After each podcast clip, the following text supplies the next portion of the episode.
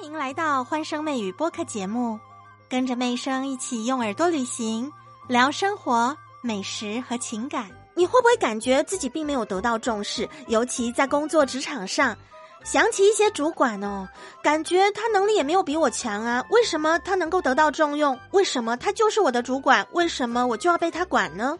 讲到这个被赏识、被重用、被认可，大家有想过自己的人脉吗？你满意自己的人脉吗？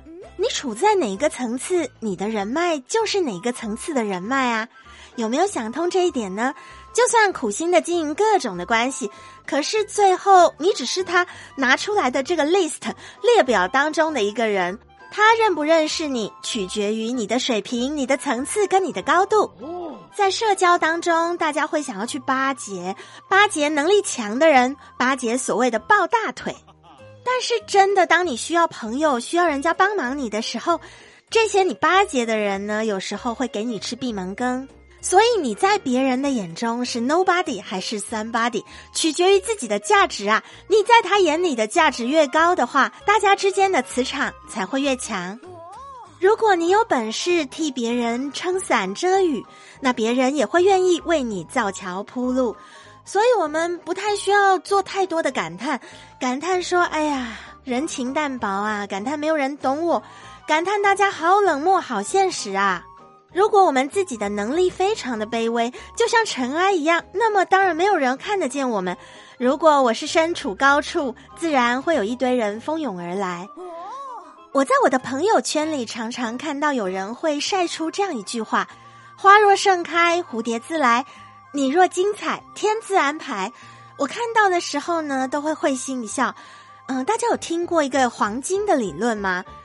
黄金很亮，大家都知道黄金很值钱。但是你是怎么看到黄金的呢？黄金为什么会发光？如果今天我们在黑暗的山洞里面，在一个伸手不见五指的地方，我们触摸到一块黄金跟一块石头，我们会知道谁是黄金，谁是石头吗？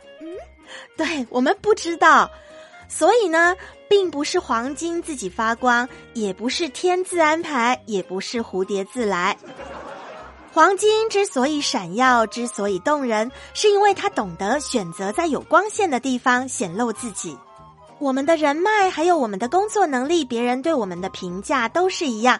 只有把自己呢修炼的越来越强大，像孙悟空一样，这个网才能够越织越广，越织越牢。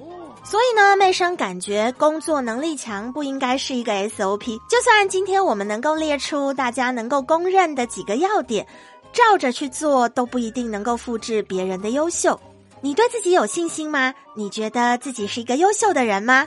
认为我是一块黄金，不是等光线能够扫射到我们，而是主动的去寻找我在哪个角度能够有发光的地方。